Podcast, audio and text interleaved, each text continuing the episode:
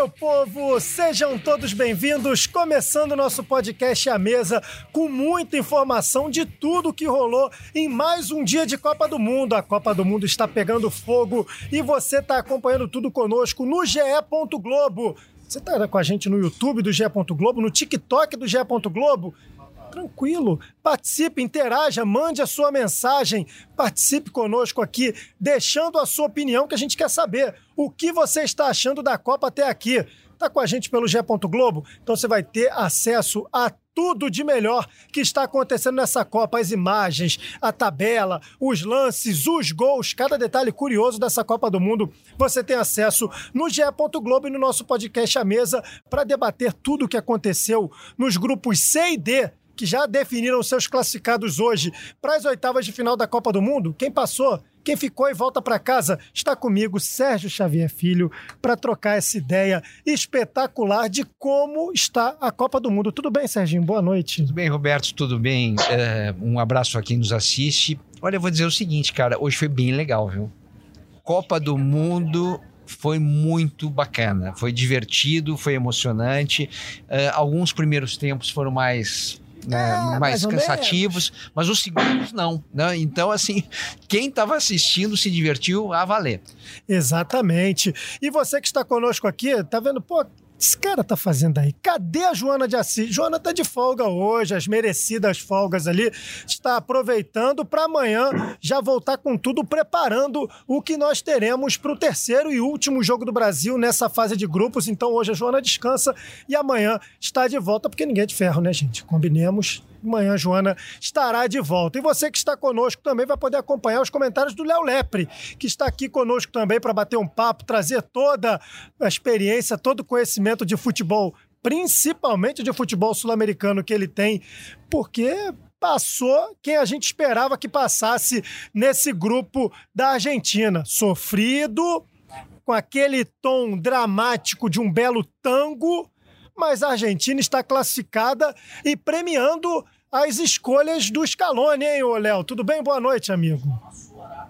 Tudo bem, Roberto? Boa noite a você, boa noite ao Serginho, a todo mundo que nos acompanha. Sim, o, o Scaloni ele foi moldando o time de acordo com os jogos né, que iam acontecendo. Então ele mudou muito o time do primeiro para o segundo jogo, do segundo agora para o terceiro jogo ele apostou em algumas peças que tinham dado certo contra o México, principalmente o, o Enzo Fernandes e também o McAllister, né, que hoje abriu essa vitória argentina que parecia que não ia acontecer, era outro drama que eles estavam vivendo, porque martelavam, martelavam no primeiro tempo e nada acontecia. Apostou ainda no Acunha pelo lado esquerdo, o Acunha que vale a gente destacar, o Acunha era um volante que foi é, que foi deslocado para fazer a lateral esquerda. Quando ele joga no Racing, um Racing campeão com o próprio Lautaro, com o próprio Depou, ele jogava no meio de campo e o Acunha foi se descobrindo o lateral esquerdo graças muito ao trabalho do Scaloni. Então tem muito do dedo do Scaloni aí, é claro que também tem muito do, da, da qualidade do Enzo,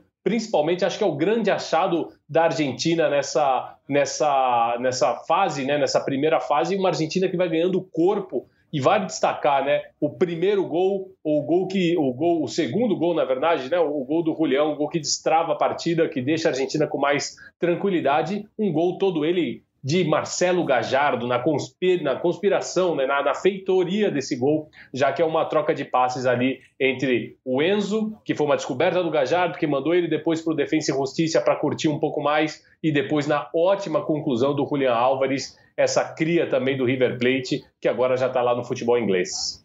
É isso. Se na, no gol da seleção brasileira contra a Suíça nós tivemos um gol do Real Madrid, nesse gol que selou a classificação da Argentina para as oitavas de final. Mais uma vez a Argentina chegando depois de passar dificuldades no início da competição. Tem aí o dedo de Marcelo Gadiardo, o técnico que até então estava até outro dia no River Plate, agora vai buscar novos ares aí para sabermos também como será o futuro de Marcelo Gadiardo. Eu queria a opinião de vocês e de quem está conosco também no, nas nossas mídias sociais aí, sobre o porquê de tantas mudanças na Argentina. Se nós chegamos numa Copa do Mundo tratando a Argentina como uma das, se não a grande favorita ao lado do Brasil para conquistar o título, por ser uma seleção que vinha de uma invencibilidade gigantesca, já tinha encontrado a sua forma de jogar, passava por bons adversários e tirou o peso de não ter conquistas da Copa do Mundo das costas. Por que a Argentina precisou mudar tanto durante essa primeira fase, Serginho? Olha, eu, bom, eu acho que cada um pode ter a sua teoria, mas eu, eu acho que a Argentina virou o que virou por três razões básicas, né? Três razões que eu acho que fizeram a Argentina mudar de patamar. A primeira foi a, a, a, a formação do meio campo. Quer dizer, no momento que se formou aquele meio campo com, com Paredes, com o e com, e com o Depou, eu acho que a Argentina construiu um equilíbrio e o Messi passou a ter um, né, um, uma tranquilidade para trabalhar. Né? Tinha mais gente trabalhando a bola e eu acho que tirou um pouco o peso das costas do Messi. Aí eu acho que a segunda razão desse crescimento da Argentina é um jogo específico né, que foi aquela final da Copa América contra o Brasil. Aquilo devolveu para a Argentina uma, uma confiança absurda. Né?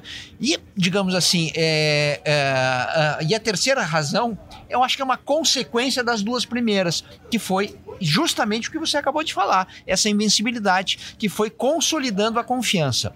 Aí vem o amistoso anterior contra Emirados Árabes, que, a Argentina vai muito bem, né? De Maria arrebentando, né? É, tudo certo. E aí acontecem as duas coisas que não podiam acontecer. A lesão do, do, do, do Lotels, que destruiu a primeira parte, né? O meio-campo ficou com aquela dúvida: quem é que entra ali? Entra, primeiro entra McAllister, né? E aí começa né, um, um, um tentativa e erro. E principalmente, né? a, a derrota para a Arábia, num jogo que eu acho que a Argentina não fez um péssimo primeiro tempo, né? Fez o primeiro tempo com alguns problemas, mas jogando melhor, jogando para vencer. Aí no segundo tempo perde o jogo. Então a confiança, ela vai toda pro ralo. E aí você começa a, a, ter fantasmas na cabeça. Então aí o jogo contra o México já é o jogo de fantasmas, né? Que é resolvido pelo Messi. Então eu acho que esse processo de reconstrução de confiança é o que aconteceu hoje. Eu acho que hoje foi um jogo muito importante para você readquirir isso. E aí, a Argentina, que estava no, tava no chão, estava na lama, podia sair da Copa na primeira fase, agora tem um caminho aberto até a semifinal, cá para nós, né? É. né? Jogo, é, pegando uma Austrália. É, e depois também um cruzamento que pode não ser dos mais complicados, Argentina né, volta a sorrir. Não chores por mim, Argentina. E, pelo visto, não irá chorar durante um bom tempo, a não ser que abra espaço, abra espaço para outra zebra nessa Copa do Mundo. Existe uma discussão muito grande, né? Qual foi o maior vexame e tal? Eu sei que muita gente vai botar o 7 a 1 já falamos sobre isso, mas perder para a Arábia Saudita, onde, de verdade, combinemos aqui, o futebol é algo que está muito longe do que é um futebol. Vamos, de verdade. Mas a gente pode dividir. Uma coisa é vexame, outra coisa é zebra. Eu acho que vexame, o 7x1, olha, tá bem ali, né? Mas zebra, eu acho que a zebra da Arábia Saudita tá entre as maiores mesmo, se não a maior. Eu boto como vexame também, Sérgio, não sei. Porque a Arábia Saudita perto da Argentina é assim. Eu jogando contra o Messi, sabe? É muito. A Arábia Saudita apresenta muito pouco para conseguir ganhar da Argentina. E ganhou. Eu não sei se foi de fato um excesso de confiança, como você estava descrevendo anteriormente, não pelo excesso, mas por ter a confiança elevada pelos últimos o resultados, baque, né? deu uma sacudida. E aí eu acho que bateu um, um certo senso de urgência para a Argentina dentro dos jogos. Como todo jogo ganhou caráter de eliminatório, a Argentina se viu pressionada durante muito tempo. E, bom, o primeiro tempo que fez hoje, Léo, deixou um pouquinho aquela impressão de, cara, os jogadores da Argentina estão nervosos, né? É, na verdade, foi um primeiro tempo muito parecido com o primeiro tempo que foi a partida contra o México, né? Lembrando que a partida contra o México, na verdade, aqueles 45 primeiros minutos, eles acumulavam o que tinha sido o jogo contra a Arábia Saudita. E esse jogo contra a Arábia Saudita, como o Serginho estava destacando, ele é muito importante para a Argentina voltar a pisar na terra, né? Porque a Argentina realmente ela estava com a confiança elevadíssima, já eram 36 jogos invicto, campeã, é, da Copa América, vencendo o Brasil na decisão no Maracanã por 1 a 0. Então era uma, uma Argentina que não perdia desde 2019, a escaloneta é, iludindo tudo e a todos, e todos os que faziam parte de uma geração vitoriosa. Todos esses nomes que o Serginho foi, foi citando, né, como a gente viu, Paredes, Lo Celso, Depou, é toda uma geração que reformulou a Argentina, porque a Argentina ela vinha acumulando fracassos e derrotas, principalmente em decisões, que acabaram colocando a percha de uma geração que era talentosíssima, com Mascherano, Agüero, Higuaín, Zabaleta, com todos os jogadores que eram, é, já eram, já tinham o selo da derrota, já eram o, o selo do fracasso, por mais que fossem bons individualmente ou que fossem queridos, porque alcançaram quase o topo ali na Copa do Mundo de 2014 com o Alejandro Sabella, era uma geração fadada ao fracasso. E aquilo foi meio que colocando essa marca naquela Argentina. Agora, essa geração nova é uma geração que já começa vitoriosa. E isso é um ponto importante para essa mudança do chip da Argentina, porque já assume um técnico que fazia parte do processo de São Paulo que estava lá na Copa de 2018 como um dos membros da comissão técnica, mas que era até tinha sido jogador da seleção, jogou na, foi lateral da seleção argentina, mas até então era um técnico desconhecido, era um outsider. E de repente, junto com outros garotos, com uma geração nova, eles se tornam vitoriosos assim, do dia para a noite, o que demorou anos para se construir com uma geração que de repente fosse até mais talentosa.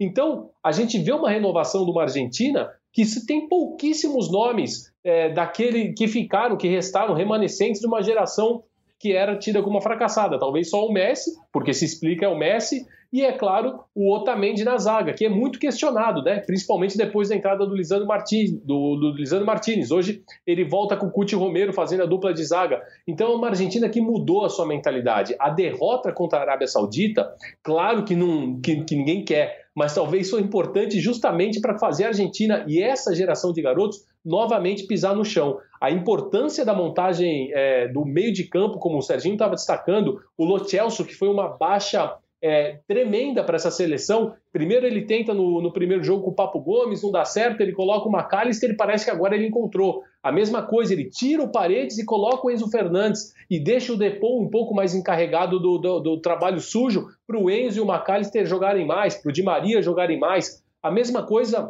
é, na lateral direita, ele começa, ele começa com Molina, depois ele testa o Montiel, hoje ele volta com Molina. Então o, o Scaloni ele tá algumas peças ele ainda aproveitou para ele estava acertando ainda no jogo de hoje. Algumas já são de caráter é, definitivo. É muito difícil que o Papo Gomes volte a esse time, muito difícil agora que o Paredes volte para esse time, porque principalmente do meio campo para frente a Argentina está muito bem definida. Eu acho que ele ainda tem dúvida no miolo de zaga para saber quem vai ser o companheiro do Otamendi, se o Cuti Romero, que é um achado dele, ou se vai ser o Lisandro Martinez, e na lateral direita, que eu também acho que depende muito do adversário. Acho que tanto o Montiel quanto o Molina estão ali no mesmo nível. Tem só um, acho que tem, tem, só um detalhe nisso que o que o que o Léo está dizendo, é que no momento que o que o, que o Lo Celso uh, sai é, por lesão, é, já um pouco antes, até até no jogo uh, antes, o Depou ele não sei, ele não não faz uma boa Copa. Eu acho que é ainda um ponto, um, um, ponto complicado. Hoje, né? Foi um jogo de vitória, um jogo de domínio, mas vários. Teve muito erro do Depou é, é, por um cara que está começando a armar o time, né? De repente ele simplesmente abandona a posição e vai se posicionar como se fosse um meia para receber a bola Criação. mais na frente. Não é dele. Não, é, uma coisa é você avançar no espaço, outra coisa é você avançar sem a bola e deixar para alguém armar. É uhum. ele o armador, né? É ele o cara que tem que ter o passe mais qualificado. Então acho que tem a, alguma correção ainda a ser feita aí que com, uma, um, com um time ridículo como esse da Polônia, né? Patético, né? Que é, é, a gente estava na salinha com outros narradores, comentaristas torcendo, e, e, e não é que a gente estivesse torcendo para o México, a gente está torcendo contra a Polônia, porque é, é isso aí é, ruim para a Copa do Mundo uhum. a gente ter um, uma equipe tão medíocre como essa equipe da Polônia, uma equipe que não joga, né? Basicamente espera alguma coisa acontecer. E hoje foi premiada com isso, porque ficou esperando não acontecer nada no jogo contra o México, como de fato não aconteceu. Vive de extremos, né? É um goleiro que levou os primeiros gols de Copa do Mundo, né? Nessa Copa do Mundo. Hoje, apenas os dois gols da Argentina foram os gols que o Chesney tomou durante toda a competição. Lembrando que ele pegou um pênalti contra a Arábia Saudita. Pegou hoje mais um. Pegou hoje mais um do Messi. A gente vai falar desse pênalti já já. E espera alguma coisa do talento absurdo que tem Robert Lewandowski, porque existe um buraco muito grande nessa seleção polonesa Ó, que. e, ah, outra coisa, a gente está acabando de rever o, o gol que ele tomou, o primeiro gol, foi um gol acidental. O Macalester pegou mal na bola, né? Então, assim, tudo bem, talvez ele pudesse estar melhor posicionado, mais bem posicionado, mas assim. Esperava-se um chute diferente. né? Exato, ela, ela saiu mascada. Não era aquilo que o McAllister tentou fazer. Então, assim, até nisso, né, o te- teve um pouco de azar hoje. É aquela bola do tornozelo. Quando a gente bate com a bola do tornozelo, que pega ali no ossinho e muda completamente a direção da bola. Já o gol do Julian Álvares foi um Não, esse, esse não. belo de um gol, né? Um belo de um gol. Esse marcado. não tem o que falar.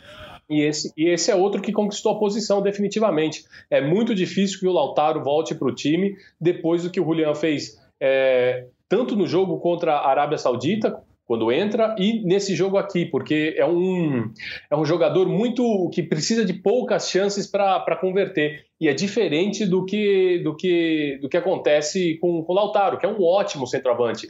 Mas realmente na seleção argentina parece que a montanha é um pouco mais íngreme para ele. Em contrapartida, para o Julian Álvares, as coisas parecem que caminham, que as portas se abrem de uma maneira mais fácil. Porque, e principalmente na posição dele, né, para um centroavante goleador, ou Laranha, né, como ele gosta de ser conhecido, até porque ele comemora muito parecido, ou ele faz o gesto do Homem-Aranha, o Julian Álvares, ele, ele tem essa amizade, ele é amigo do gol, né? E pro Lautaro as coisas parece que demoram um pouquinho mais. Ah, e isso, isso é uma coisa que me incomoda um pouco, porque eu já estou prevendo o que vai acontecer nos próximos, próximos dias, né? Principalmente aqui no Brasil, né? Não sei na Argentina, eu até queria ouvir o Léo sobre isso.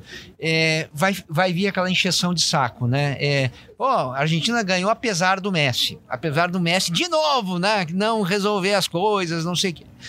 O Messi bateu, na minha opinião, né, é, bateu bem o pênalti, bateu com força. Acho que foi muito mais uma defesa do goleiro polonês do que um, um erro de pênalti.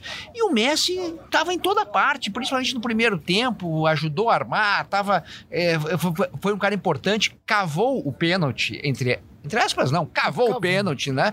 E, é, e mesmo assim, eu acho que ele vai de novo receber o, o carimbo do amarelão, etc. Que eu não, eu não concordo mesmo, né? Acho que é, a Argentina, é, sem o Messi, né? É, um, é, é uma equipe muito, muito comum. É, o Messi é muito necessário para a Argentina. É, um jogador gigante é sempre importante para qualquer seleção. A gente vai falar sobre isso, inclusive, daqui a pouquinho, quando o assunto for França e Brasil. Como faz diferença você ter ou não os gênios que fazem parte do seu elenco, né? Mas dentro dessa jogada do pênalti específico, eu queria uma opinião de vocês. Não sei se eu vou estar sendo polêmico ou se é uma polêmica vazia, mas eu acho que vale o debate. É, eu acho que três momentos muito curiosos que nós tivemos nessa Copa dão um pouquinho do ar do que um nome faz dentro de uma decisão. Vamos lá. O primeiro momento foi um pênalti em cima do Cristiano Ronaldo no jogo contra a Gana. Sim. Foi um pênalti que combinemos aqui entre nós não existiu. N- Não existiu mesmo. Pronto. E foi pênalti. Sim. Deu pênalti, o Cristiano foi lá e fez o gol. O De Bruyne foi escolhido o melhor jogador da primeira partida Bélgica e Canadá. Ele mesmo reconheceu. Foi meu nome. Eu não joguei absolutamente nada para receber esse prêmio. Ganhou. E hoje, esse pênalti que o Messi conseguiu diante da Polônia, apesar de ter perdido, isso não importa, foi pênalti marcado. Também porque era o Messi, que combinemos fosse qualquer outro, dificilmente esse pênalti teria sido marcado, porque o árbitro foi ao VAR para ver aquilo ali. E marcou ainda assim. É o carimbo de que às vezes o nome, o peso que um jogador tem, ainda faz a diferença até para uma decisão, escolha qualquer, seja para pênalti, seja para eleger um jogador como o melhor da partida. Eu queria a opinião de vocês sobre. Eu, a minha opinião rapidinho, depois eu passo pro Léo. Eu, eu, eu acho que sim, é, é bem isso. O nome. No Messi, eu acho que tem uma pequena diferença. Que eu acho que o Messi, como é um jogador de zero simulação, é um, é, um- é um jogador que costuma ficar em pé nos momentos mais graves, assim, quando ele está sendo acossado. Eu acho que isso pesou a favor dele, no caso. Assim, puxa, o Messi não se atiraria, o Messi não faria essa cena, não sei o quê, coisa e tal. Então, eu acho que no Messi tem, um, tem, tem essa, essa pequena desculpa, né? Mas no, no final das contas, a gente vai parar, no, na, na minha opinião, na tua sentença aí, que é o nome, o nome faz, né? É, ajuda muito nessa, nesse tipo de decisão, ainda mais quando essa decisão é compartilhada. Né? Não é só o juiz na hora do campo, e sim tem, tem o VAR lá, lá em cima, e se tiver alguém no VAR que chamou, fica muito difícil para o juiz dizer, olha, desculpa aí, mas vocês erraram. Uhum. Depois eles vão jantar com os caras, né? É, é difícil. Léo. Para você, Léo. Sim, não, concordo, exato, concordo com tudo que foi dito, concordo com o Serginho também, com você, Roberto, porque não tem, não tem discussão de que quando o nome, é claro que acho que talvez por isso até tem as, os uniformes têm o nome ali atrás, né? Não é só isso pesa demais na, na, na conta e essa, essa análise do Serginho é perfeita. Assim, o Messi ele não é um jogador que simula, ele não é um jogador que se atira, não é um jogador que se joga. Então ele já conta com a predisposição de quando ele cai é porque alguma coisa realmente aconteceu. Existe, inclusive, um, um, conto muito, muito bem escrito pelo, pelo Hernan Cassiari, que é um jornalista argentino, chama Messi é um perro, ou seja, Messi é um cachorro, que ele trata exatamente sobre essa característica do Messi. Não sei se vocês já tiveram a oportunidade de ler, mas quem não tem, procure, está até traduzido no português é, ele conta sobre esse, esse desejo, essa fascinação que o Messi tem pela bola, de que você pode trapacear, puxar a camiseta, tentar derrubá-lo, mas ele nunca tira o olho da bola e ele nunca tenta se desvencilhar, desgrudar da bola. Você pode tentar trapaceá-lo do jeito que for, ele sempre vai tentar ficar em pé, que é mais ou menos quando você está brincando com um cachorro. Você joga a bolinha para ele, você tenta trapacear, puxar o rabo, esconder a bolinha e o cachorro não, não, não liga para isso. O cachorro está sempre procurando a bola e é uma característica do Messi. Por isso que o Messi esse, ele conta com a predisposição, porque se alguma coisa acontece nele é porque realmente foi algo, né? Agora só para voltar em um assunto, já que a gente tocou é, no nome dele, o Messi ele tem cumprido uma. É ele quem destrava o jogo contra o México naquele gol que ele arruma, ele arranja, ele descobre de fora da área, naquele chute rasteiro que vence o Ochoa. E no jogo de hoje, por mais que ele perde, que, que, que, que ele tem, que ele perca o pênalti, é ele quem estava destravando, todas as jogadas ofensivas passavam sim pelo pé dele. E ele a gente até agora, por exemplo, tem elogiado tanto o Harry Kane, né, pela forma como ele tem assistido, como ele tem participado dos gols da Inglaterra, e ele não marcou nenhum. E o Messi, em contrapartida, ele fez o gol é, de pênalti contra, contra a Arábia Saudita, por mais que depois a Argentina tome a virada, ele abre a vitória contra o México. Hoje ele não conseguiu marcar, mas jogou muito bem, fez o time jogar, assim como o Harry Kane faz a Inglaterra jogar. Então, acho que não cabe qualquer tipo de crítica, porque se a Argentina joga, joga porque tem um camisa 10 que é iluminado. Que hoje, inclusive, nesse jogo, assim que o juiz apitou o início da partida, selou o recorde de Lionel Messi batido aí em relação a Diego Armando Maradona em partidas de Copa do Mundo. É o jogador que está aí nesse momento com detendo esse recorde de mais vezes vestindo a camisa da Argentina na competição. É, eu toquei no assunto do pênalti do Messi. Aliás, eu tô arrependido de ter posto o nome da minha cachorra, então, de La Liga. Deveria ter posto Messinha, já que tem essa questão toda da bola, eu deveria ter repensado essa questão do nome. Tá por dentro de tudo que aconteceu também nesse jogo da Argentina, titularzaço do nosso podcast à mesa é Paulo Vinícius Coelho, nosso PVC, que acompanhou de perto a experiência de ver um estádio lotado de argentinos no Catar também da importância dessa vitória para evitar um novo confronto contra a França, algoz da última Copa do Mundo que acabou eliminando a Argentina da competição. Olha só, tem uma diferença da Argentina para os outros times da Copa. Ela tem torcida. E é uma torcida que veio de Buenos Aires. Aliás, conversa no metrô, você percebe que o cara veio de Buenos Aires, o cara veio de Córdoba, Tandil, Mar del Plata, Mendoza, veio da Argentina inteira. E essa torcida que faz esse barulho ensurdecedor, os caras estão cantando até agora. Já faz o quê? Meia hora que acabou o jogo, 40 minutos. E os caras continuam cantando na bancada, ninguém vai embora. Ninguém sai daqui. Incrível. Agora a Argentina jogou bem. E principalmente, muito importante, fugiu do cruzamento com a França. Podia acontecer pelo início ruim, o mesmo que aconteceu em 2018. Tem que pegar a França na segunda fase. E não vai ter que fazer isso. Vai enfrentar a Austrália, Respeito pela Austrália, que em 2018 quase eliminou a Itália nas oitavas, mas a Austrália é muito mais fácil pegar a França. E vem no cruzamento do Brasil, se tudo andar com o Brasil em primeiro, para semifinais. A outra partida desse grupo, que passa a ser o nosso foco agora, que é a Arábia Saudita e México. E por que está diretamente ligado? O México tomou o gol nos acréscimos já e acabou não tendo tanta interferência, já que dependia mais de um gol feito pelo México do que esse gol sofrido no fim das contas. Porém, tivesse a Polônia levado esse 3 a 0 seria de uma valia absurda para tentativa de classificação do México, né, Serginho? É, teria e. Mas, enfim, isso, o, o pênalti foi antes, né? Foi é. antes da construção dos outros dois gols, então eu não consigo fazer essa associação direta, né? Eu, eu, eu prefiro pensar mais nos gols que foram perdidos depois que estava 2 a 0 E foram vários, né? é. né? E, e, a gente estava acompanhando os dois jogos ali simultaneamente, né? Foram. É, o México teve um caminhão de chances para para decidir, né? E chegou um momento que o que estava decidindo a vaga era o número de cartões amarelos a mais que o México tinha em relação à Polônia. Então é brincadeira, viu? Hoje, hoje foi dramático. Hoje eu, fico só pensando o que é a cidade do México agora. É, tranquila não deve estar, tá, hein, Léo? Porque esperava-se que essa seleção mexicana conseguisse, de fato, a classificação mais uma vez para as oitavas de final, como a, desde 98, né, o México disputa a Copa e chega às oitavas e para ali também. Sempre para nas oitavas, mas dessa vez nem isso.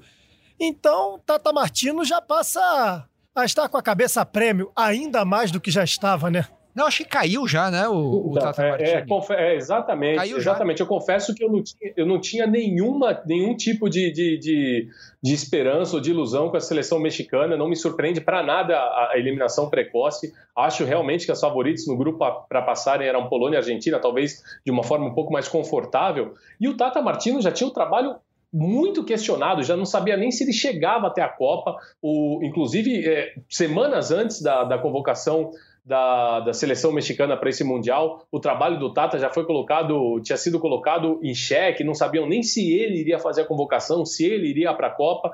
Então, a, o México finalizasse a campanha no, no, no Qatar em 2022, em qual posto fosse eliminado, na fase de grupos ou de repente até campeão do mundo, eu acho muito difícil, claro, era improvável, mas era muito difícil. O Tata Martino estava muito desgastado, o Tata Martino, que já há algum tempo vem acumulando trabalhos bem, de, de, bem medianos, assim, não tem feito nada espetacular desde aquele Paraguai que ele, que ele, que ele conduziu tão bem, e aí ele tem sobrevivido disso, aí a amizade com, com, com, com o Messi, que o leva para o Barcelona, mas também não consegue emplacar nada lá que seja muito, muito vistoso. Então o Tata Martino realmente tá, tá, não, não, não era, não era, não dava para esperar mais do que isso desse México tem impressão que o gol de falta marcado pelo México hoje tenha sido um dos mais bonitos dessa Copa até aqui.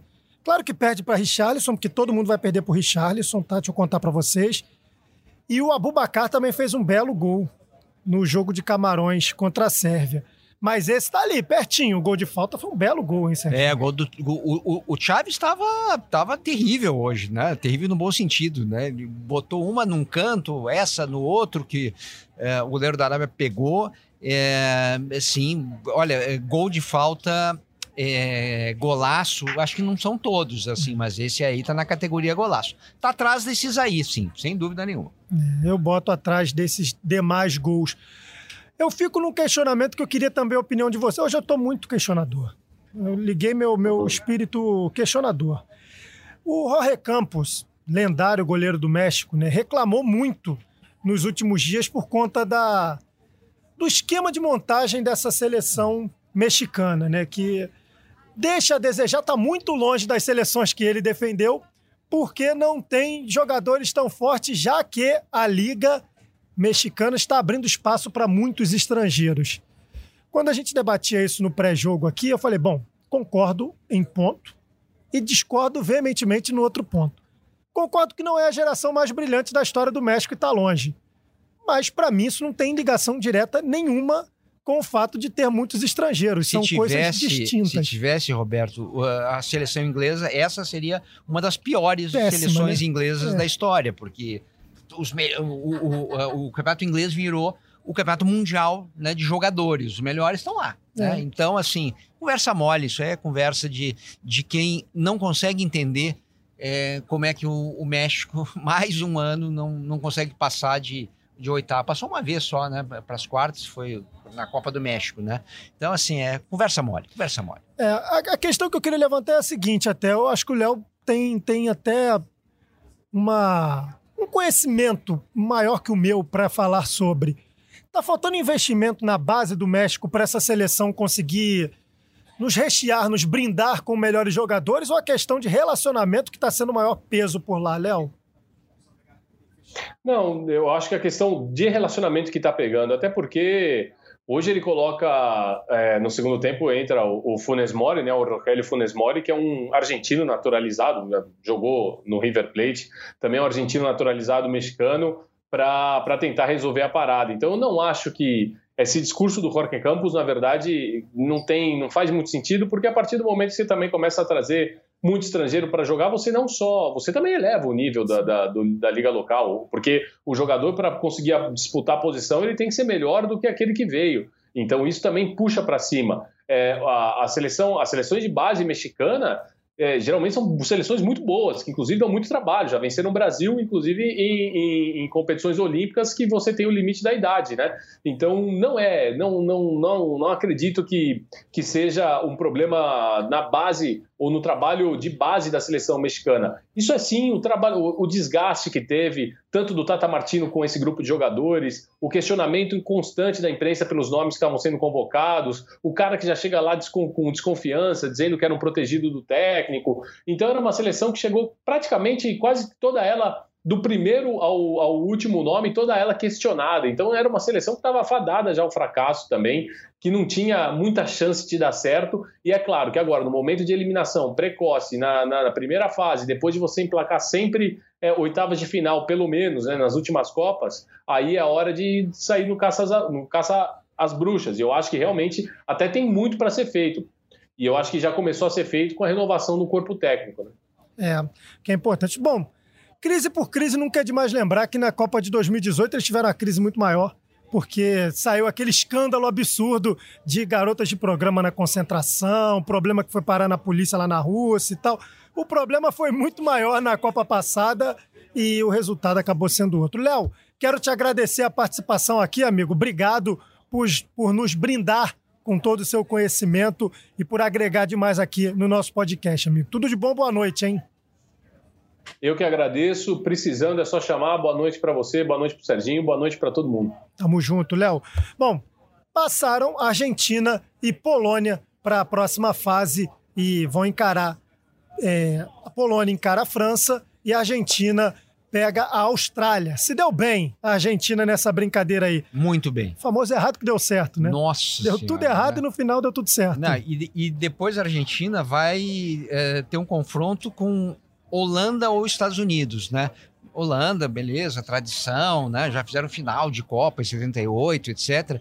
Mas já pensou se passa os Estados Unidos? Você, você o, o teu caminho de Copa aí sendo na primeira Austrália, depois os Estados Unidos e aí você está na semifinal, né? E aí sim o, uh, seria o Brasil, Espanha, alguma coisa do gênero. Esse é, é, é um brinde, né? É. é. um brinde que o destino, né? Depois que depois de a Argentina é tango, né? É. Isso é um tango, né? É, é, é, é, quase que a letra de um tango de sofrimento, felicidade, descobertas. É isso aí.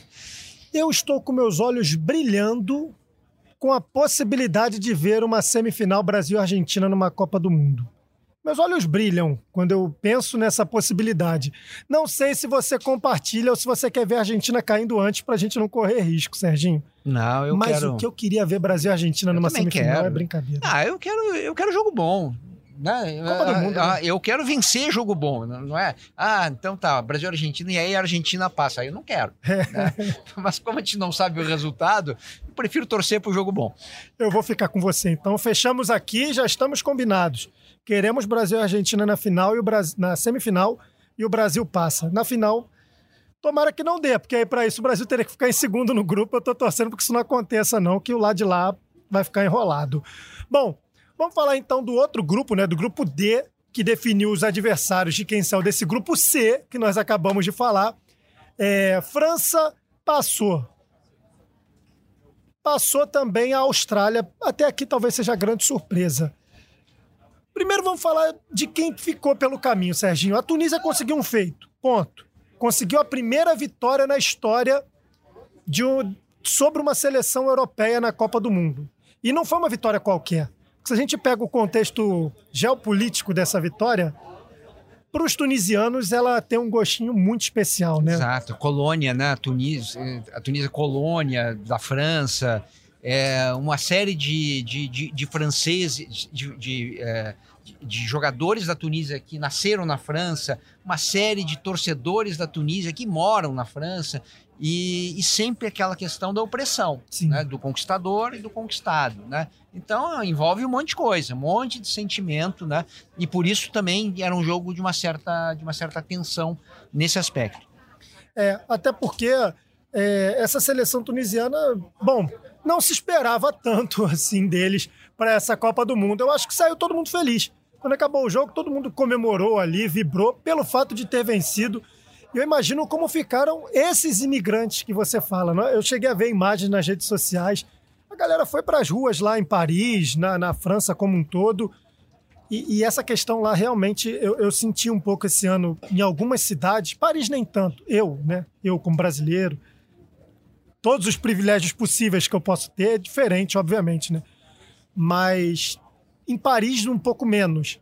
Mas em algumas cidades da França, eu senti que o clima era mais pesado para quem não era francês. Sim, sim, sim. Era sim. bem pesado. No sul, muito, assim, sabe?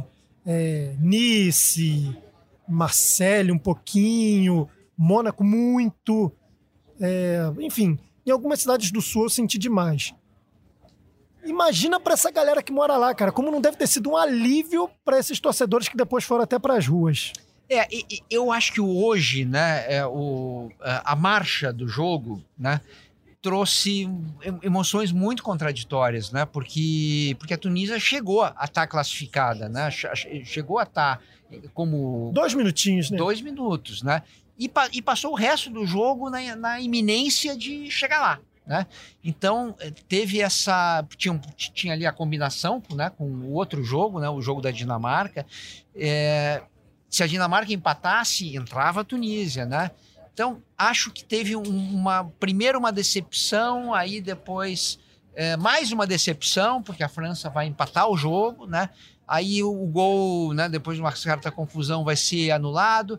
Então você volta a lembrar, puxa, a primeira vez que eu ganhei, mas eu ganhei, mas não levei. Né? No final das contas é isso. Então eu acho que tem, tem sentimentos bem dúbios, assim, né? Porque num dado momento se, se, se deu a perspectiva para o torcedor de ter tudo, né? E acabou ficando só com metade, que foi uma, uma vitória sobre a colonizadora França. É, a gente vai falar da França já já, porque o Serginho tocou num assunto interessante, né? Bom, passou a Austrália, mas esperava-se muito da Dinamarca. Muito. E aí eu te é. pergunto, por que, que a gente esperava tanto dessa Dinamarca? Ela foi a decepção da Copa até aqui? A Dinamarca, até chegar na Copa, né, é, era a, a, seleção que, por exemplo, estava vencendo a seleção da França em jogos anteriores de, de da, da, Liga das Nações. É, era, uma, é, era, uma, era uma Dinamarca com boa participação em Eurocopa, era uma, é, é, em eliminatória. Então, tinha resultados. Uhum. Né? Não tinha aquele desempenho todo que permitisse né, você colocar a Dinamarca como uau, uma das favoritas para a Copa, como muita gente fez aqui no Brasil, inclusive, né?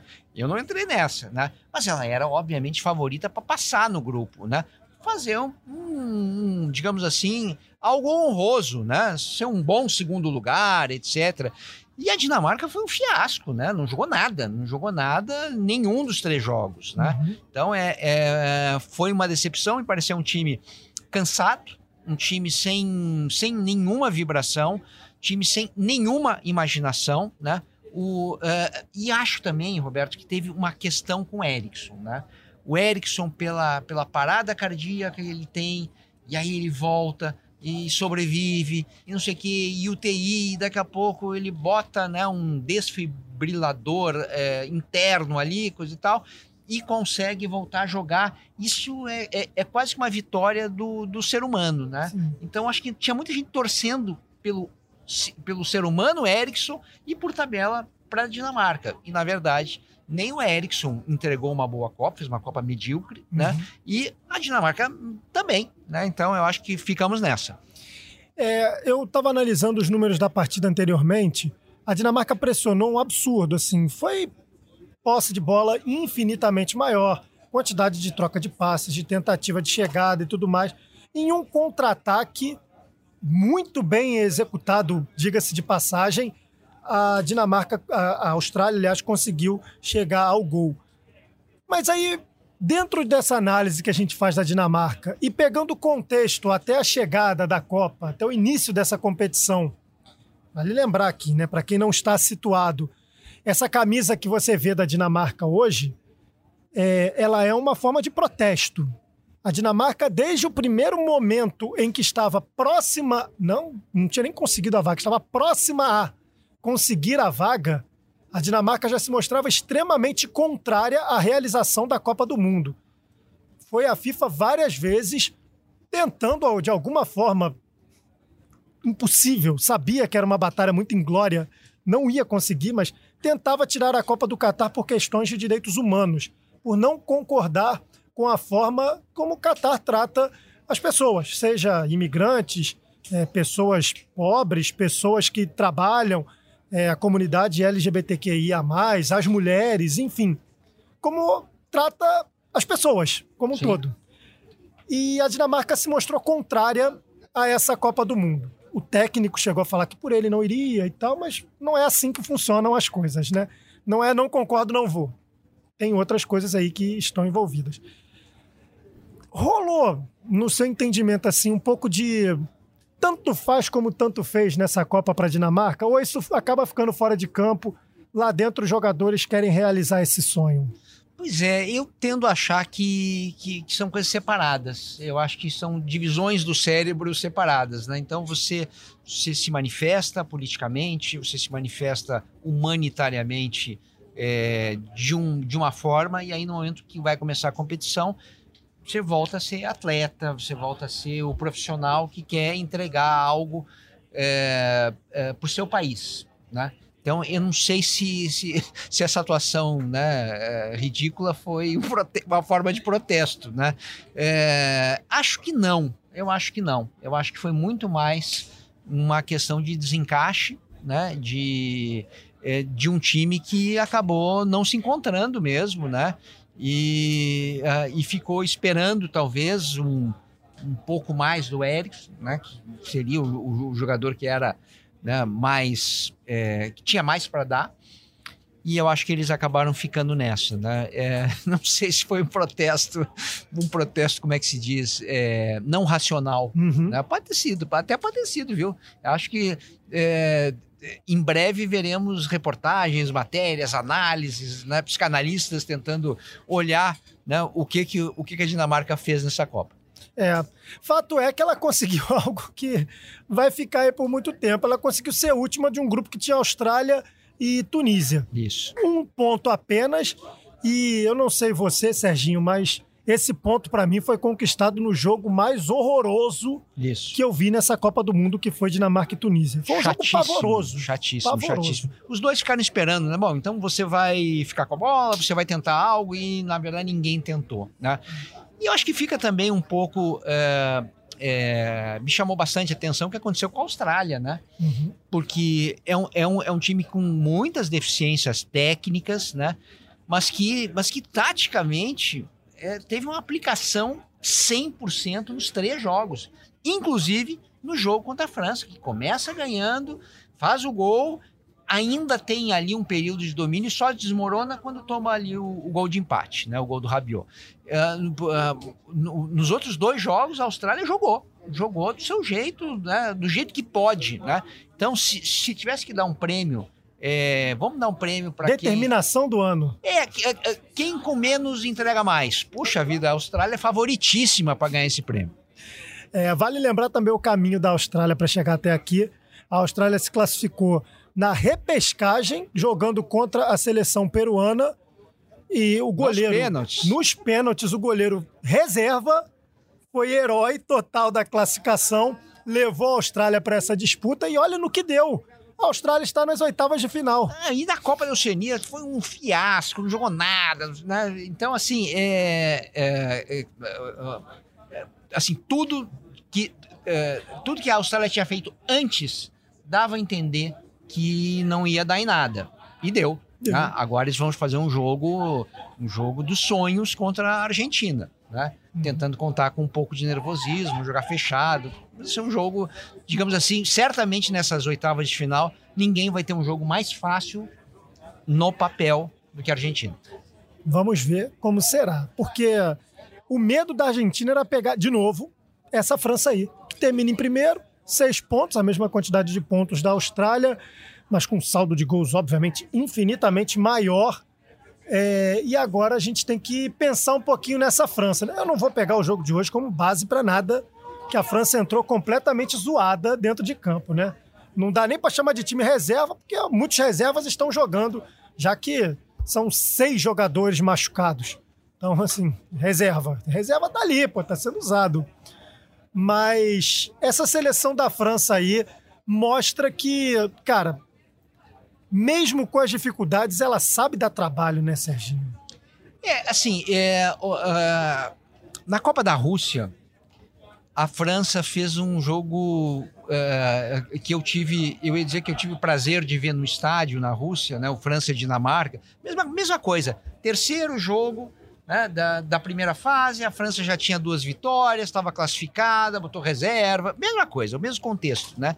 E foi um jogo horroroso, não aconteceu nada, né? Ninguém ninguém estava muito preocupado Foi um dos únicos 0 a 0 da Copa passada. Mas dos mais chatos né, da história que eu, que eu vi, assim, né?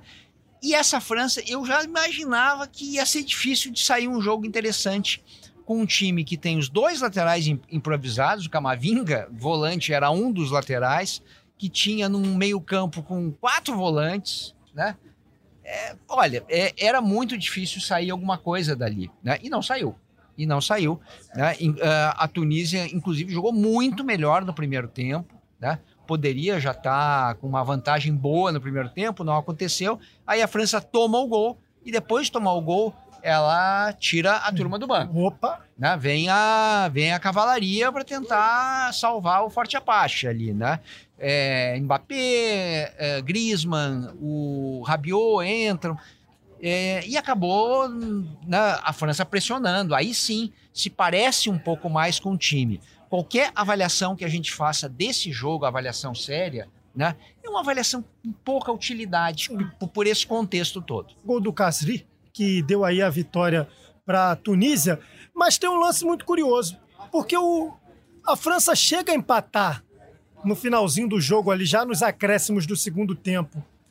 Mas foi um gol impedido que eu te confesso. Eu estava esperando acabar aqui a nossa transmissão, né, as transmissões da TV Globo do Sport TV, para tentar chegar lá embaixo e falar com o Sandro Meirahit para ele me explicar que até agora não entendi o porquê da anulação do gol da França, o gol do Griezmann. A gente vai ver aparecendo na tela já já. E eu vou contextualizar para quem está nos ouvindo pelo nosso podcast à mesa. O lançamento é feito para a área, o Griezmann está sim em posição de impedimento, porém ele abdica de jogar. Ele sai, ele anda na direção contrária ao gol. Nisso o zagueiro tenta afastar a bola e ela acaba caindo no pé do Griezmann, que chuta e faz o gol. Bom, o Griezmann, enquanto estava em posição de impedimento, não participou do lance. Ele abdicou de jogar. A partir do momento que o zagueiro corta a jogada e a bola para no pé do Griezmann, no meu entendimento, é um novo lance. É. Zerou. Mas não, o árbitro foi ao VAR e anulou o gol do Griezmann. Eu não consegui entender, Serginho. Eu não sei se você teria uma explicação para me dar. Eu acho que tem, assim, uh, não, não, não, não me parece. Outro dia eu conversei com, com, com, com o Paulo César de Oliveira é, e, e, eu tenho a minha opinião sobre a arbitragem, né? Eu estou achando muito ruim a arbitragem nessa Copa. Um grande campeonato carioca. Inclusive a questão do uso do VAR, né? E aí, e aí o PC me falava um pouco sobre o, a diferença de uma Copa e de uma Euro, por exemplo. Uma Euro, você tem menos jogos, você tem uma elite de, de, de, de arbitragem muito mais sintonizadas num, numa mesma direção de interpretação de lance, e vem a Copa do Mundo e você tenta fazer aquele aproveitamento mundial, juiz de tudo que é lado, etc., o VAR de um outro lugar, né? E a primeira fase costuma ser mais atrapalhada. Quando chega na segunda fase, você seleciona uh, os times que estão jogando e seleciona também a arbitragem, é. né? E aí você e aí dá uma melhorada. Dá uma melhorada e as, e as coisas andam um pouco melhor. Fato é que a gente está vendo muito intervencionismo de cabine de VAR. Né? A gente está vendo que a cabine de VAR está se metendo demais. Né, em lances interpretativos, etc. Isso não parece nem um lance interpretativo, parece um erro. Né? Me parece ser um segundo lance mesmo. Eu tive a mesma a mesma opinião, né? Que, que, o, o, que a, a, primeira participação do, do, do, do Griezmann né? não tem relação com a segunda. A segunda abriu um outro lance. Mas, enfim, é, fato é que, que tem já um, reclamação, a imprensa francesa já enlouqueceu com isso. Ah, nem precisa de muito para a imprensa francesa não. dar uma enlouquecida, então. É, a gente... Olha que jogada do Mbappé, essa que a gente está vendo esse aí. joga demais. Isso é esse, esse moleque vai fazer história. É aquele. Já fez história, é chato, já, fez, já tem uma assim, Copa dos Mundos nas costas. Mas né? muito mais, né? Eu só torço para ele não passar o Pelé. é o Pelé. Não passar o Close nem o Ronaldo em número de gols. Não passe o Pelé em alguns dos seus recordes, principalmente em quantidade de títulos. Mas o que faz Kylian Mbappé é absurdo. Esse moleque é. Yeah. Ele vai ele vai fazer muito barulho pós Messi, Cristiano Ronaldo e Neymar. Eu acho que ele tem grandes possibilidades de ter uma dominância muito grande no cenário mundial. E só uma curiosidade, né? Uh, a TV francesa, né? Uh, uh, ela entrou em comerciais depois que saiu o gol. Né? Então não pegou a anulação do gol. Então tem essa, tem essa polêmica, para você ter uma ideia. Que loucura, hein? Aí é demais, mas vamos esperar para saber o, o, posicionamento oficial da FIFA também sobre esse impedimento. Eles costumam dizer, né, impedimento, e a questão da escolha do opção que fez o árbitro aí pela anulação. Só tem um gol. detalhe, tá? É, esse gol é um gol sem nenhuma importância em matéria de classificação, Sim. né? Mesmo uh, ele saindo ou não saindo, não, não fez diferença para saber quem, quem iria para as oitavas. O que esse gol pode fazer diferença é para a história do confronto, né? E eu até que não fiquei tão triste assim, porque pelo menos a, a Tunísia foi premiada né, com, com uma vitória, apesar da desclassificação né, dramática. Então é isso. Deixa eu aproveitar para chamar o Bruno Cassucci, que já já vai nos atualizar com todas as informações da seleção brasileira direto do Catar. E aproveitar que a França jogou com esse time reserva aí, o mistão da galera, para falar sobre o mistão da galera, o time reserva, como irá o Brasil para essa próxima partida diante de Camarões na próxima sexta-feira. Tudo bem, Bruno Cassucci? Boa noite, amigo. Como é que você tá? Boa madrugada já para você aí, né? Eu tava tentando arrumar minha luz aqui, galera. O quarto não é dos melhores. Cada dia a gente tá no lugar, né, Roberto? Ontem falamos com vocês uma paisagem bacana aqui, é. de, aqui de Doha, hoje no, no quarto do hotel vim mais cedo para cá para fechar as matérias. Primeiro, boa tarde para você. Boa noite já no Brasil, né? é. né? Boa, boa noite para você, para Serginho, para todo mundo que está acompanhando a gente. E dessa vez não tem muito mistério para falar de time, né? Normalmente o Tite tem, tem fechado tudo, tem escondido as coisas. Acho que ele cansou de, de fechar o treino e a gente revelar o time. Dessa vez ele mesmo já mostrou a escalação, já adiantou qual que vai ser o time, com algumas dúvidas, né? Algumas dúvidas, né? Algumas indefinições mas que acho que são fáceis da gente desvendar essas, essas três opções em aberto aí que o Tite deixou. Eu acho que ele largou, Serginho. Ele falou assim: eu tô fechando o treino, tô escondendo Não adianta nada, tudo. esses caras do GE ficam me enchendo o saco e, e publicam antes, é. e não adianta nada, então quer saber, eu entrego já. Falou dois dias ele antes. Ele fez isso, eu acho que é. ele fez exatamente isso. Largou. Mas a gente viu uma arte na tela ali que eu, eu quero que a gente comece a conversar sobre.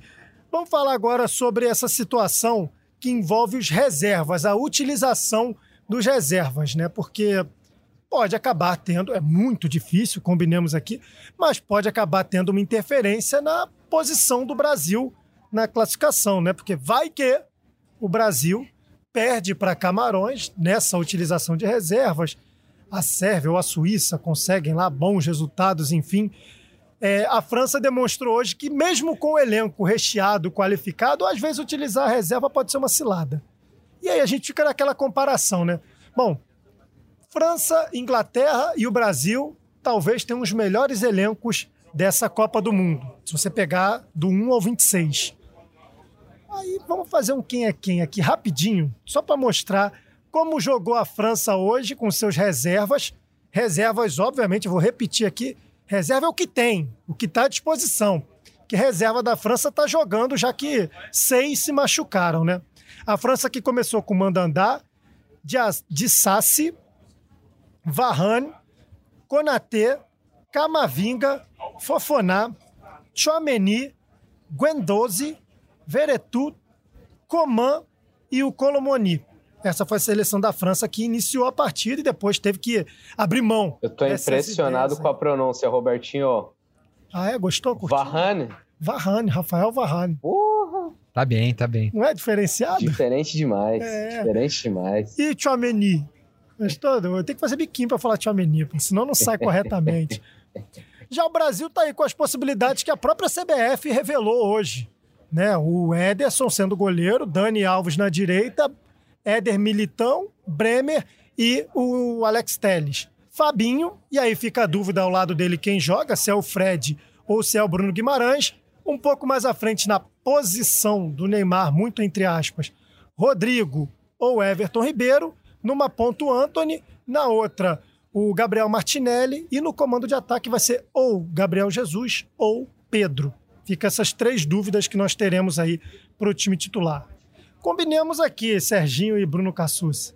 Time por time, se você bota nesse jogo aí, pô, eu boto 2 a 0 Brasil no meu bolão, certo. É, eu acho que tem gente boa aí no, no na seleção da França, né? Tem, tem uns caras bem interessantes, a Meni, é, o Camavinga é muito bom. Camavinga, o Konatê, tem, tem jogadores interessantes. Agora, quando a gente começa a pensar, e aí eu acho que o Bruno pode falar mais, né, sobre é, conjunto, né? Porque é, a gente olha para esse time da França e a gente vê quase que um catado de churrasco, né? Chama aí o Camavinga, entra aí, coisa e tal. É, mas eu jogo aonde? Deixa eu ver uma coisa, tá faltando lateral. Você vai na lateral, etc. É um negócio quase nesse clima, né? E eu, eu vejo a seleção brasileira e eu vejo a seleção brasileira do Tite. Um time. Né? Com jogadores que já foram titulares, outros que serão titulares no futuro, né? Então, é, eu acho bem diferente, né? Como, como, como, como, como conjunto, né? E aí, e aí eu concordo contigo. Eu vejo, eu vejo 2 a 0 também, apesar de que jogador por jogador seja uma briga bem dura, uhum. sobretudo em algumas posições, né? Sim. Mas eu, eu queria a sua opinião para o seguinte, Cassucci não só opinião, né? Também informação, porque muito mais do que opinião, você está coletando muitas informações aí no Catar e no, no convívio que você tem de Copa do Mundo. Para o Tite, esse jogo contra Camarões, é, essa, essa, esse fator de poupar jogadores, é muito mais pensando em poupar fisicamente e também evitando cartões? Ou além disso, tem uma questão de testes? Eu preciso saber se eu posso de fato contar com algumas peças para substituir jogadores que eu não estou conseguindo contar no meu dia a dia aqui. Eu, eu acho que tem um pouco de cada coisa. É, vamos lá, você pega, por exemplo, o Rodrigo, é um cara que, por mais que já tenha sido experimentado na seleção e até em Copa do Mundo, foi, foi muito importante no último jogo contra a Suíça, ele nunca foi titular da seleção brasileira. É, você tem Fabinho, que ainda não jogou nessa Copa do Mundo, um titular do Liverpool. Gabriel Martinelli, o caçula da seleção, 21 anos apenas. É, eu acho que tem um pouco de, de soltar alguns jogadores, de você colocar num jogo que tem uma importância, lógico, mas não é um jogo decisivo, um jogo determinante para a vida do Brasil. Então, eles podem tirar aquele peso de uma estreia de Copa do Mundo e vai ser a estreia para o Martinelli, para o Fabinho, é, pode ser a estreia para o Everton Ribeiro, é, vai ser para o Bremer, enfim. É, acho que tem isso de tirar um pouco do peso e tem muito também de não desgastar o time para as oitavas de final que acontecem dali a, a três dias. O Brasil joga na sexta-feira à noite contra Camarões, à noite aqui no Catar, né? Vai descansar na segunda-feira.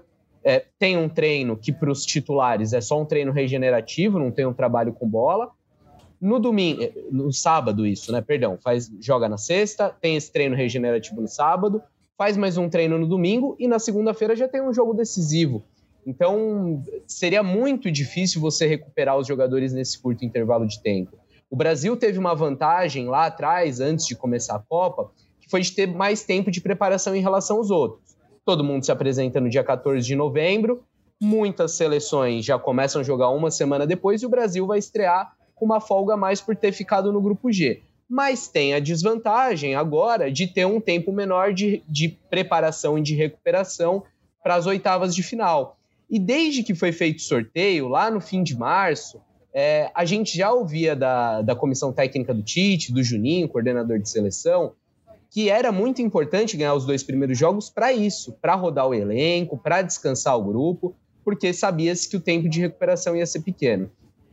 Então não, não me surpreende essa decisão do Tite, inclusive ontem a gente já trouxe a notícia no G. Globo que o Tite tinha essa ideia e que tinha avisado os jogadores, e eu vejo de forma positiva. Acho que é uma forma de, de dar rodagem para alguns atletas, de, de. Por mais que Bruno Guimarães tenha entrado no último jogo, Alex Telles tenha tido ali 10 minutos em campo, ainda é muito pouco e acho que é uma oportunidade para eles mostrarem serviço, para eles se soltarem um pouco mais, para o Tite poder ver, por exemplo, o Rodrigo mais tempo nessa função de, de substituto do Neymar, até porque a gente não sabe se o Neymar vai estar à disposição para as oitavas de final. Então eu vejo com bons olhos essa oportunidade sim, e claro, tem a questão de você tomar cuidado para não perder ninguém suspenso, com cartões. A gente tem o Fred pendurado, a gente lembra que na última Copa não contou com o Casimiro diante da Bélgica, justamente por um, um cartão recebido nas oitavas. Então, acho que é, que é uma escolha sábia do Tite. Lembro é... sempre do Galvão gritando: hum. Casimiro, não! É, uma, aliás, eu tenho algumas perguntas ali, né, ali para o Cassus. O, a gente viu aquelas dúvidas, né? Uma das dúvidas que aparece ali, né, que são dúvidas que na verdade foram lançadas pela assessoria da CBF, Sim. né? É, uma delas é o Fred, né? Que, que para mim não faz muito sentido, né? Você você usar o Fred é, é, justamente o jogador está pendurado, né? Você e, e, um jogo que promete ser físico, né? Sempre é físico jogo com, com, contra a seleção africana, né? Então, a, é, seria muito, muito temeroso, né? Então, eu queria entender um pouco, primeiro, é, essas três dúvidas, se você pudesse esclarecer. De segundo lugar, o que, que, o que, que a gente pode ver em matéria de segundo tempo, né? De, certamente vai ter, vai ter reposição, né? É, os titulares vão entrar ali no segundo tempo? O que, que você está imaginando disso? Porque as substituições do Brasil, né, o, o, elenco de jogadores que costumam entrar, não é um elenco, digamos, dos mais uh, amplos. Né? O Tite repete muitas substituições. Agora é uma situação completamente diferente. O que, que você está imaginando, Cassucci? Então, Serginho, quando chega esse, esse campinho aí, essa escalação que a gente está vendo, o que a CBF informa não é essa vai ser a escalação do Brasil, ou essa é a escalação projetada pelo Tite, é o time que está treinando. E aí é, é, natural mesmo, porque são 26 jogadores, mesmo que você monte dois times, vão sobrar atletas. E na nossa, na nossa ideia já sobrariam Pedro, Everton Ribeiro e o próprio Fred, porque eles estão nessas mesmas posições, mas estão em desvantagem. Eu vejo o Pedro em desvantagem em relação ao Gabriel Jesus, o mesmo em relação ao. É, o Fred não é nenhuma desvantagem, mas tem essa questão é, do cartão que você colocou e também o Everton Ribeiro. Para mim, Pedro e Everton Ribeiro claramente em desvantagem e o Fred essa questão do, do cartão.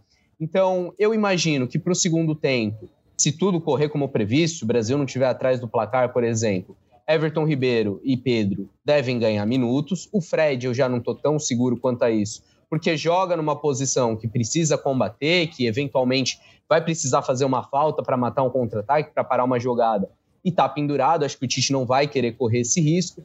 É, e aí, se tudo tiver nos conformes, quem sabe um Rafinha para buscar o seu primeiro gol, para tentar é, apresentar um melhor futebol nessa Copa do Mundo. Acho que o Tite pode mexer ali do meio para frente, é, mas muito baseado também no que os fisiologistas, nos os preparadores físicos vão passar para ele porque a prioridade, é claro, é para o jogo de segunda-feira. Segunda, é claro, também se o Brasil passar em primeiro na chave. A gente lembra, o Brasil passando em primeiro joga na segunda-feira no estádio 974. Se por uma eventualidade, se uma grande surpresa acontecer e o Brasil perder a liderança do grupo, aí volta a campo só na terça. É, mas é bom ter olho vivo aí, porque influi em muitas coisas, né? Principalmente do lado da chave que você vai acabar ficando aí e se vai ser um caminho um pouco mais fácil ou mais difícil. não demos a mesma sorte que a Argentina, né? É capaz de a gente pegar um. É, na, na realidade, mais... quando a gente vai ver a nossa classificação, não tem muito como mudar, né? é. né? Porque tem ali uma, uma vantagem de quatro gols, né? É, é, em relação à Suíça. Então a gente vai ficar daquele lado mesmo, é. né? É por aí, né? Duvido que o Brasil perca de mais gols. O Brasil até, até pode perder o jogo também, né? mas, mas não acho que para fazer essa recuperação. Até porque a Suíça acho que nem é favorita contra, contra a Sérvia, né? Nem sei se ganha, né? Então. Suíça fazer três gols num jogo só de Copa do Mundo, eu tô para ver. Isso. Então tô eu acho que o, o, o E o é Brasil é também mesmo. tomar mais de um, né? Isso, é, é algo bem difícil, comum. Claro. Lembrando que até aqui nós tivemos dois jogos, não vou falar 90 minutos de cada um deles, porque não é, né? 90 minutos já foi pra, por terra em negócio de Copa do Mundo aí. É tudo 100 agora. É, de 100 para lá. Mas, enfim, é importante dizer que até aqui Alisson sequer sujou o seu uniforme de jogo. Sujou muito mais no aquecimento com Tafarel do que com bola rolando. Porque até aqui, você perguntar para o atacante adversário qual a cor do uniforme do Alisson, quem está em casa não viu, não sabe. Porque o cara não fez nenhuma defesa até agora. Até que Marrocos entre em campo e vai entrar antes do Brasil, Brasil e Marrocos são as únicas seleções que não sofreram gol na competição. A outra era a Polônia, ficou pelo caminho, já levou dois hoje. Cassucci, Serginho, quero agradecer vocês dois, mas antes quero palpite. Tá chegando ao fim o nosso podcast à mesa, mas quero palpite para os jogos de amanhã. Vamos fazer o nosso bolão aqui da mesa. 12 horas nós temos Croácia e Bélgica, Canadá e Marrocos. Seu palpite, Cassucci? Difícil, hein? Eu vi, eu vi essa Bélgica é, no estádio e me surpreendeu negativamente. É, admito que na correria aqui da cobertura da seleção não consegui acompanhar a Croácia tão de perto, mas vou de 1 a 0 Croácia. 1 a 0 Croácia sobre a Bélgica. E o outro jogo da chave me, me lembra, Roberto. Canadá e Marrocos. Canadá e Marrocos. Uh, 1 a 0 Marrocos. Bom placar. E para você, Serginho? Parecido. Eu vou de, de 2 a 1 um Croácia, 2 a 1 um para Croácia contra a Bélgica e 2 a 1 um de, é, é, para Marrocos contra o Canadá. 2 2 a 1. Gosto. E, bom, não sei se eu repetiria o placar, até porque no bolão prefiro não repetir placares para cravar sozinho. Mas eu iria nessas duas vencedoras também aí. Acho que a Bélgica vai ser a próxima a decepcionar a todos que esperavam algo da incrível geração belga. 16 horas nós teremos Japão, Espanha, Costa Rica e Alemanha. Nessa eu vou começar com o Serginho Cassus. O que você acha dessas partidas? Eu, eu, eu, eu acho que a Espanha, estou é, imaginando também que a Espanha de, é, deva, deva rodar muito elenco, né? faz, faz sentido por, por, tudo que está acontecendo. A Espanha não está né, é, com, com o primeiro lugar assegurado, mas está né, bastante bem encaminhado. Né? Eu acho que um 3 a 0 para a Espanha, com o time que colocar em campo, porque, porque eu acho que eles estão muito mais centrados, por exemplo, que a França. Né?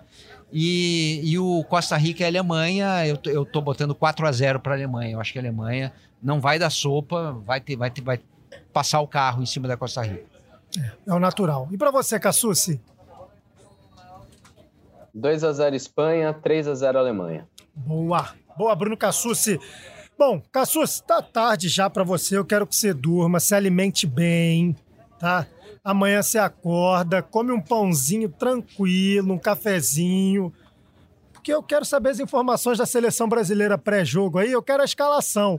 Já falei que você deixou um, um nível muito alto de exigência, você, o Zarco e o Caê, por terem cravado as duas primeiras escalações da seleção mas brasileira. Ele já botou aí, é essa aí, né? Porque, não, mas eu quero saber as dúvidas também, eu não, sou exigente. Não, mas nas dúvidas ele já, já resolveu ali, né? É, é, o Everton Ribeiro, Pedro não, e Fred Roberto. no banco. Né? Ele já matou, já botou os 11 ali. Pronto, assim que eu gosto, Cassucci. Se alimente bem e durma, porque aí tá tarde a beça, hein? Um beijo, meu amigo. Acho que travou. Travou o Cassucci, não tem ou, problema. Ou pegou no sono, né? Ou vai ver porque que tá dormiu. Tá tarde ou vai ver que dormiu, é isso. Serginho, para você também, um beijo, tudo Valeu. de bom. Obrigado, Obrigado pela hein? participação na nossa mesa. Sérgio Xavier, o brabo que está conosco aqui, comentando nossa mesa, está na transmissão dos jogos também, no Redação Sport TV, todo dia de manhã, no nosso Sport TV 1. Lá você chega no Sport TV. 9 da manhã até as 11. É isso. Gente, um beijo para todo mundo. Fiquem bem. Lembrando que amanhã, ou seja, quinta-feira, Joana de Assis, a titular desse a mesa durante a Copa do Mundo, estará de volta trazendo as análises, as informações, tudo que de melhor acontecer na próxima rodada, né? No próximo nos próximos confrontos da Copa do Mundo 2022, que você acompanha na íntegra aqui no GE. Globo. Você pode escolher no GE. Você vai ver o jogo pelo sinal Globo, pelo sinal Sport TV, pelo sinal Globoplay. Todos esses jogos você tem o sinal à disposição no GE. Então, ah, o jogo da Globo tá passando tal, eu queria ver o outro. Vai no GE que você tem acesso a esse sinal. Amanhã a gente está de volta com muito mais. Um beijo para todo mundo. Fiquem bem.